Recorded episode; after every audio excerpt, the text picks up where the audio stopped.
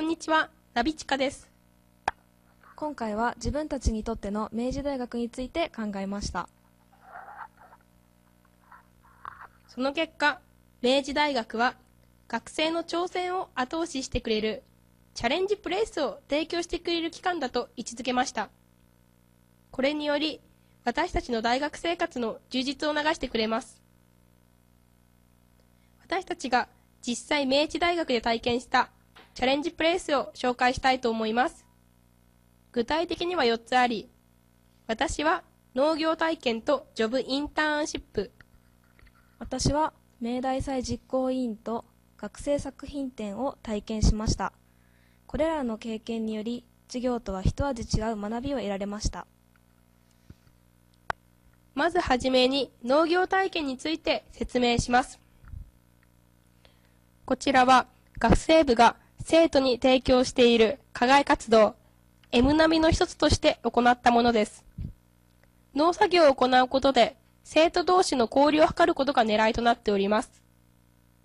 私は計3回あるうちの1回目に参加しました。そこで、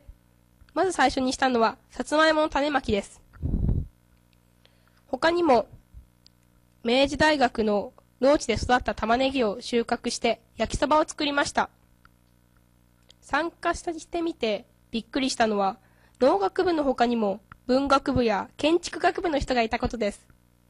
さらに、主な参加者が4年生だったことから、普段とは違ったコミュニケーション力を高めることができました。ちなみに、収穫したま、玉ねぎは、お土産として持ち帰ることができ、漬物やフライにして美味しくいただきました。次に明大祭実行委員について説明します。毎年行われる明治大学の学園祭を運営企画などをする委員会です。障害曲装飾曲企画曲などいくつかの曲がある中で自分に入りたい曲に入り明大祭を作り上げていきます。私はおととし第125回の装飾局員として看板や明治郎の張り子などを手掛けました。明大祭実行委員に参加することで多くの出会いがありました。明大祭に来てくださったお客様との関わりはもちろんのこと普段あまり関わることのない他学部の学生や多くの先輩方明大前商店街の人々と出会い仲良くなることができました。次に、ジョブインターンシップについて説明します。近年、就業体験として行われているインターンシップ。こちらを授業の一つとして、小学部が提供しているものです。4月から7月は、インターンに行く前の事前授業として、左の図に出ているようなマナー講座を行いました。他にも、チームに分かれて事業計画の発表を行い、競い合ったりもしました。さらに、ベンチャー企業の社長のお話を伺ったりするなど、普段では体験できない仕事の難しさというものを肌で感じ取ることができたと思います。8月からはインターンシップ。9月にはいよいよこのインターンシップの成果発表が行われます。今から緊張しすぎて心臓バクバクしてます。しかし、せっかくのチャンスなので、何かしら学んで、次のチャレンジに活かせるようにしたいと思っております。次に岸本達夫記念ホール企画展示学生作品展について説明します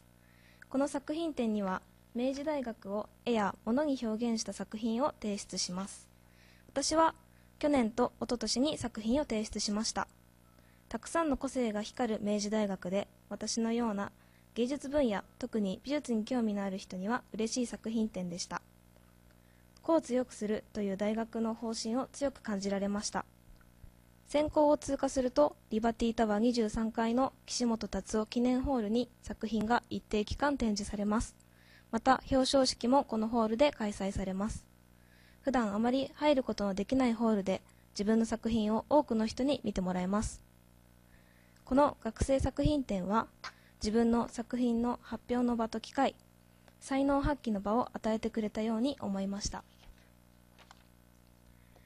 このように私たちの通う明治大学はチャレンジプレイス私たち学生の挑戦する場をたくさん提供してくれています。これらのチャレンジプレイスは私たち学生の活動の幅を広げ充実した学生生活を後押ししてくれています。そう言われてみれば、現在やっている e プレゼンもその一つとして挑戦していると言えます。皆さんもせっかくなので明治大学からのこのような機会をたくさん利用しいろいろな発見経験をして新しい学生生活を開拓してみてはいかがでしょうか